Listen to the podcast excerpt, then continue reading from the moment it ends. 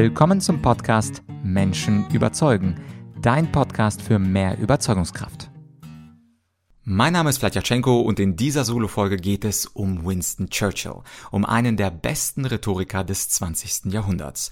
Er war bekannt für seine Schlagfertigkeit, für seinen Sarkasmus, aber auch für seine Sentenzen. Kurze Sätze, die so viel Weisheit beinhalten und von denen hat er ziemlich viele. Dazu später mehr.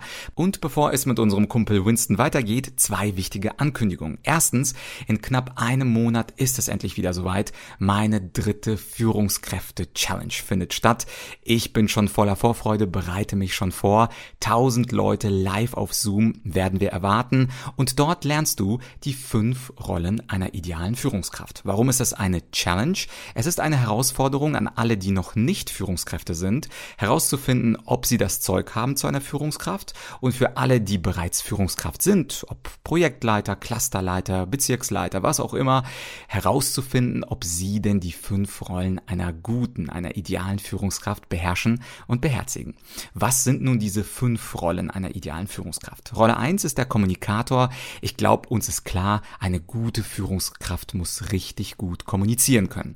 Das werden wir nachher von Winston Churchill natürlich auch lernen, wie man es macht. Offensichtlich war Winston Churchill auch eine Führungskraft, aber auch wir kleineren Führungskräfte sollten idealerweise gut kommunizieren, gut argumentieren, gut zuhören können und diese erste Rolle mit der fangen wir an bei der Führungskräfte-Challenge am 23. und 24. September. Markier dir das auf jeden Fall schon mal in deinen Kalender. Samstag, Sonntag, 10 Uhr bis 16 Uhr.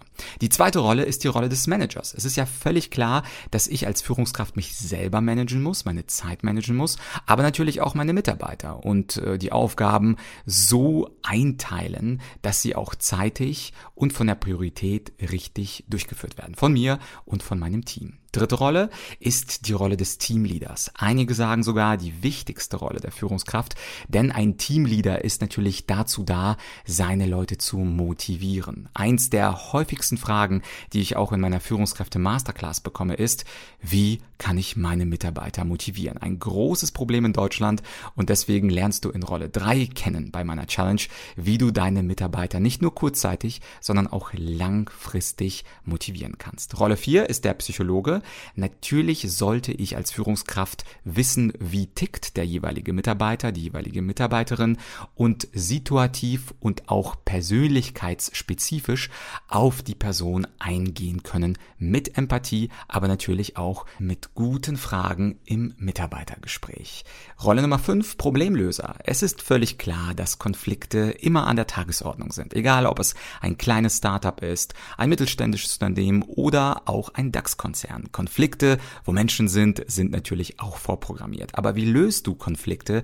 Wie schaffst du es, zwischen Mitarbeitern zu vermitteln? Aber vielleicht hast du auch selber einen Konflikt mit einem Mitarbeiter. Das lernst du kennen in der Rolle Nummer 5. Und diese fünf Rollen klingen zwar erstmal theoretisch, aber alle fünf Rollen werden wir auch in der Praxis durch Live-Coachings mit mir gemeinsam erörtern und auch austesten, ausprobieren. Und wenn du mutig bist und vor tausend tausend Leuten keine Angst hast, von mir persönlich gecoacht zu werden, dann kannst du dich zusätzlich noch auf ein 1 zu 1 Coaching bei mir bewerben. Wie das Ganze funktioniert, das kannst du herausfinden über den Link leadership.argumentorik.com. Ich würde mich freuen, wenn du dabei bist, aber ich würde mich natürlich umso mehr freuen, wenn du sogar aktiv als Coachee mit dabei sein möchtest und diese zwei Tage, sie werden nicht nur theoretisch, nicht nur praktisch, sondern auch voller Spannung, Spiel und Spaß. Und falls du dich fragst, naja, mit Führen habe ich erstmal nicht ganz so viel zu tun, dann kann ich das auflösen und sagen, schau mal, im Grunde ist jeder Mensch Führungskraft. Jeder Mensch muss sein Leben führen, sich selbst führen, seine Zeit managen, gut kommunizieren können, Probleme lösen. Also selbst wenn du noch nicht mit dem Gedanken spielst, eine Führungskraft zu werden, komm zur Führungskräfte-Challenge vorbei, denn diese fünf Fähigkeiten, äh, sich zu motivieren, andere Leute zu motivieren, Probleme zu lösen, zu managen, zu kommunizieren, als Psychologe den anderen verstehen, das wird ja auch in deiner Alltagskommunikation helfen, selbst wenn du dich selber noch nicht als Führungskraft betrachtest. Ich würde mich freuen, wenn du dir diese zwei Tage wirklich Zeit nimmst, von 10 bis 16 Uhr, und wenn du dich anmeldest unter leadership leadership.argumentorik.com. Und die zweite Ankündigung, die hat was mit unserem Winston Churchill zu tun, und zwar passend zur Führungskräfte-Challenge. Als wäre es vorher geplant gewesen, ist gestern mein neues Hörbuch online gegangen über die berühmtesten, eloquentesten Führungskräfte, die die Geschichte der Menschheit verändert haben. Darunter natürlich auch unser Winston Churchill, aber genauso solche Leute wie Cicero, wie Martin Luther, wie Christopher Columbus oder Margaret Thatcher. Und heute möchte ich dir zum Thema die Rhetorik der Top-Performer, dieses neue Hörbuch, einen kleinen Ausschnitt zu Gemüte führen über den Abschnitt zu Winston Churchill. Dieses Hörbuch wurde gelesen vom wunderbaren Jürgen Holdorf. Insofern wirst du gleich sehen, hm, das ist doch gar nicht die Stimme von Vlad. Der klingt doch irgendwie anders. Und ja, es ist einfach ein anderer Mensch. Jürgen Holdorf hat schon ein paar meiner Hörbücher gelesen. Ich finde, er macht einen fantastischen Job. Und er liest aus einem Kapitel dieses neuen Hörbuchs. Und wenn es dir gefällt, dann würde ich mich natürlich freuen, wenn du dir das Hörbuch, das neue Hörbuch bei Audible besorgen würdest. Es gibt es auch als Printversion, aber ich empfehle dir zu diesem Buch das Hörbuch, denn äh, da muss man nichts anstreichen, da muss man sich einfach nur berieseln lassen von mir und von Jürgen Holdorf. Und einen Menschen darf ich nicht vergessen. Dieses Buch habe ich nicht alleine geschrieben, sondern mit meinem Co-Autor Frank Fabian. Und zwar haben wir uns überlegt, dass er über den geschichtlichen Teil der Leute schreibt. Das ist ja sehr spannend. Also diese Story, zum Beispiel Christopher Columbus, wie er von einem Nobody mit Königen gesprochen hat und die Erlaubnis und das Geld bekommen hat, nach in Anführungsstrichen Indien zu reisen. Das ist eine wunderbare Geschichte. Bei Churchill war es natürlich der Krieg gegen Hitler. Und äh, nach diesem kleinen historischen Teil gibt es immer einen kleinen rhetorischen Teil von mir. Und äh, äh Frank Fabian und ich dachten, ja, das ist doch mal eine nette Idee. Kannten wir nicht. So ein Buch gab es bisher noch nicht und deswegen haben wir das äh, herausgebracht vor zwei Jahren und jetzt, wie gesagt, das Hörbuch dazu. Und ein Ausschnitt, gelesen von Jürgen Holdorf zu Winston Churchill, den gibt es jetzt. Viel Spaß. Bevor wir auf das ereignisreiche Leben Churchills eingehen, einem der begabtesten und effizientesten Redner des 20. Jahrhunderts, sowie seine Methoden, Esprit in eine Ansprache einzubringen, seien zuerst einige seiner Bonmots zitiert. Sie verschaffen uns bereits ein Gefühl für diesen großen Mann. Lache nie über die Dummheit der anderen, sie ist deine Chance. Dem Kapitalismus wohnt ein Laster inne, die ungleiche Verteilung der Güter. Dem Sozialismus hingegen wohnt eine Tugend inne, die gleichmäßige Verteilung des Elends. Die Kunst ist, einmal mehr aufzustehen, als man umgeworfen wird. Die Demokratie ist die schlechteste aller Staatsformen, ausgenommen alle anderen. Ein kluger Mann macht nicht alle Fehler selbst, er gibt auch anderen eine Chance. Ein Experte ist ein Mann, der hinterher genau sagen kann, warum seine Prognose nicht gestimmt hat. Ein leidenschaftlicher Raucher, der immer von der Gefahr des Rauchens für die Gesundheit liest, hört in den meisten Fällen auf zu lesen. Auch über die Redekunst ließ sich Churchill aus. So analysierte er messerscharf Die Freiheit der Rede hat den Nachteil, dass immer wieder Dummes, Hässliches und Bösartiges gesagt wird. Wenn wir aber alles in allem nehmen, sind wir doch eher bereit, uns damit abzufinden, als sie abzuschaffen. Eine gute Rede ist eine Ansprache, die das Thema erschöpft, aber keineswegs den Zuhörer. Besser einander beschimpfen als einander beschießen. Ein ereignisreiches Leben. Winston Churchill 1874 bis 1965 war im 20. Jahrhundert zweifelsfrei der bedeutendste Staatsmann Großbritanniens, vielleicht sogar der Welt. Er war es, der unnachgiebig Hitler das Wasser abgrub und seine Landsleute auf den Kampf gegen den Diktator einschwor. Sein Motto lautete We will never surrender, wir werden niemals kapitulieren. Er war es, der erst die USA und dann die Sowjetunion ins Boot holte, so dass sich Hitler schlussendlich einer übermächtigen Koalition gegenübersah und den Zweiten Weltkrieg verlor. Churchill zählte zur Aristokratie seines Landes und nahm während seiner Karriere mehrere wichtige politische Posten ein Schatzkanzler, erster Lord der Admiralität, Luftfahrtminister. bevor er als Premierminister und Verteidigungsminister Hitler die Zähne zeigte. Drehen wir das Rad zurück. Churchill besuchte zunächst einige Eliteschulen. Er blieb gleich mehrfach sitzen, denn seine Leistungen waren bescheiden. Später erwarb er sich jedoch eine umfängliche, ausgezeichnete Bildung. Wir schließen nicht aus, dass echte Bildung immer nur durch Eigeninitiative erworben werden kann. Churchill las jedenfalls wie besessen und feilte Zeit seines Lebens an seinem Stil. Nach seiner Ausbildung reüssierte er als Soldat und Kriegsberichterstatter. Daraufhin stürzte er sich in die hohe Politik. Mal neigte er den Konservativen zu, mal den Liberalen. Churchill legte sich nie auf eine Partei fest und pflegte immer den Luxus einer eigenen Meinung. Manchmal setzte er sich für die sozial Schwachen ein, dann wieder für das Imperium Großbritannien. Als erster Lord der Admiralität, Marineminister, sorgte er dafür, dass die britische Kriegsflotte von Kohle auf Ölfeuerung umstieg, was den englischen Schiffen einen weitaus größeren Aktionsradius verschaffte. Zwei Frauen unterbreitete er einen Heiratsantrag, doch beide lehnten ab. Erst die dritte Dame ließ sich erweichen. Während des Ersten Weltkrieges machte man ihn als Marineminister für einige Niederlagen verantwortlich, doch Churchill lernte schnell aus seinen Fehlern. Er trat in der Folge für den Ausbau der Panzerwaffe ein und erkannte als einer der ersten die Bedeutung von Flugzeugen im Krieg, da man mit ihnen hinter den Linien des Feindes operieren konnte. Weiter durchschaute er die Bösartigkeit und Gefährlichkeit Hitlers schneller als andere, aber auch dem Bolschewismus bzw. Kommunismus war er nicht grün. Er wusste, wie destruktiv und mörderisch er war und bekämpfte ihn unaufhörlich, speziell nach dem Zweiten Weltkrieg.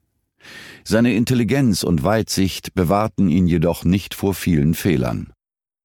Den Goldstandard wieder einzuführen war eine kapitale Dummheit, denn das erhöhte die Arbeitslosigkeit, führte zur Überbewertung des englischen Pfundes und brachte den Export zum Erliegen. Churchill sprach sich weiter gegen die Politik Gandhis in Indien aus, zog aber gegen den ethischsten Politiker seines Jahrhunderts den kürzeren. Er befürwortete die Eugenik und sah in den Geistesschwachen und Verrückten eine Bedrohung, eine Einstellung, die ihn nicht eben auszeichnet und vielleicht auf seinen aristokratischen Dünkel zurückzuführen ist. Ein Fehler war es weiterhin, Napoleon zu bewundern, aber was lässt sich von einem Kriegsminister anderes erwarten? Vielleicht irrte kein Politiker so häufig wie Churchill, aber das schmälert sein Verdienst nicht, mitgeholfen zu haben, Hitler niederzuringen. Churchill geriet zum bestbezahlten Schriftsteller und Kolumnist in den 1930er Jahren und 1940 gar zum Premierminister seines Landes. Er löste schließlich Chamberlain als führenden Politiker Großbritanniens ab und übernahm gleichzeitig das Ministerium für Verteidigung. In hochemotionalen, brillanten Reden und Ansprachen stimmte er das britische Volk auf den Kampf wider Hitler ein – Parallel dazu kurbelte er die Flugzeugproduktion in Großbritannien an, so dass die Nazis im Luftkampf zwischen England und Deutschland nur ein Patt erzielen konnten. Daraufhin marschierte Hitler gegen Russland, was der Anfang vom Ende der Nationalsozialisten war. Churchill schmiedete außerdem das Bündnis mit den USA, Roosevelt und der UdSSR, Stalin, wie bereits ausgeführt, und verursachte dadurch, dass das Hitlerreich mit Pauken und Trompeten unterging. Deutschland musste bedingungslos kapitulieren. Nach dem Zweiten Weltkrieg wandte sich Churchill gegen Stalin und den Kommunismus mit aller Energie, die ihm zur Verfügung stand. Er prägte den Begriff vom eisernen Vorhang, der die Spaltung zwischen Ost und West kennzeichnete, zwischen der freien Welt und der kommunistischen Einflusssphäre und er träumte als einer der ersten von den Vereinigten Staaten von Europa. Die Preise, die er einheimste, waren zahlreich. Colleges wurden nach ihm benannt, Gebäude und Straßen. Orden warf man ihm nach wie Konfetti, ferner Auszeichnungen und Ehrungen. Man prägte für ihn eigene Gedenkmünzen und überhäufte ihn mit Medaillen. Was Churchills Reden anging, so sprühten sie vor Geist, Witz und Einfallsreichtum. Der Grund hierfür kann nur wiederholt werden. Churchill las wie besessen und er schmirgelte unaufhörlich an seinem schriftlichen und mündlichen Stil. Gleichzeitig verfügte er über seinen eigenen Kopf. Er ließ sich weder von rechts noch von links die Gedanken diktieren. Es handelte sich um einen vollständig unabhängigen Geist, was ihn jedoch nicht vor Fehlurteilen und sogar Niederlagen bewahrte, aber den überwältigenden Sieg errang er schlussendlich, er bannte im Verbund mit den USA und Russland die größte Gefahr seines Jahrhunderts.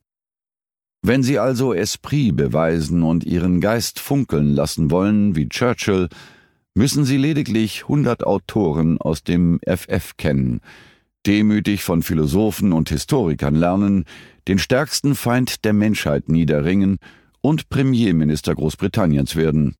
Ironisch gesagt. Weiter sollten sie auf nichts und niemanden hören als auf ihren eigenen Verstand und ihr eigenes Gewissen. Abkürzungswege und Schnellstraßen Um Geist zu zeigen, vielleicht sogar Brillanz, ist es mit Sicherheit unabdingbar, belesen und gebildet zu sein, wobei diese Bildung nicht in Schulen und Universitäten erworben werden muss. Das beweist die Vita Churchills. Aber es gibt einige Abkürzungswege, die einer Person schneller als gewöhnlich zumindest den Anstrich von Esprit verleihen. Mittelmäßige Reden unterscheiden sich von exzellenten Reden unter anderem dadurch, dass sie geistreich sind, pfiffig und intelligent. Das bedeutet nicht, dass man sich in Fremdwörtern ergehen muss, schwierige Vokabeln im Mund herumkauen oder einer komplizierten Grammatik huldigen sollte. Im Gegenteil. Es gibt keine schnellere und sicherere Methode, Zuhörer und auch Leser nebenbei bemerkt zu verjagen, als sich mit diesem Ersatz für echte Intelligenz zufrieden zu geben. Warum schreiben Professoren so selten Bestseller? Weil sie eben diese Untugenden kultivieren. Sie gebrauchen ein Fachvokabular, das niemand versteht, und winden Sätze, die so lang sind wie der Mississippi. Dahinter steckt natürlich Angst. Die Angst, dass andere entdecken könnten, dass man eben doch nicht so gescheit ist, wie man stets vorzugeben versuchte. Der Fremdwort-Paranoiker versucht also nur einen intelligenten Eindruck zu schinden. Er ist nicht wirklich gescheit. Die erste Regel lautet jedoch, dass man gut verständlich bleiben muss, wenn man redet. Ja, sehr gut verständlich. Ansonsten verliert man das Publikum schneller, als ein Hase vor einem Jäger davonhoppelt. Wie aber stellt man trotzdem sicher, dass das Publikum den Eindruck von Esprit, französisch Geist, Intelligenz, Denkvermögen, Genie, Scharfsinn und Grips erhält? Wie in drei Teufelsnamen. Nun nur durch überlegenes Wissen, durch einen Wissensvorsprung. Es existiert keine andere Antwort. Es gibt also keinen Ersatz für wirkliche Bildung und Belesenheit. Indes kann man schlecht anraten, sich so nebenbei tausend Bücher einzuverleiben, damit der Vortragende und Redner danach in der Lage ist, möglichst viele Geistesgrößen zu zitieren und einen unnennbaren Eindruck zu hinterlassen. Aber man kann anraten, das Thema, über das gesprochen werden soll, zumindest ansatzweise durchzurecherchieren. Anbei deshalb drei Techniken, der Recherche in der Reihenfolge aufsteigender Wichtigkeit. Das war also ein Ausschnitt aus dem neuen Hörbuch Die Rhetorik der Top-Performer, geschrieben mit Frank Fabian, gesprochen von Jürgen Holdorf. Die Geschichte der Top-Performer in 13 Kapitel zusammengefasst. Du hast äh, insgesamt sieben Stunden und eine Minute Hörzeit und den Link zum Hörbuch, den findest du in der Podcast-Beschreibung. Und nicht vergessen, auch den Link zur Führungskräfte-Challenge. Den findest du auch in der Podcast-Beschreibung. Sind einfach die ersten zwei Links. Melde dich an wir sehen uns hoffentlich im September und bis dahin viel Spaß mit der Rhetorik der Top-Performer. Bis bald, dein Vlad.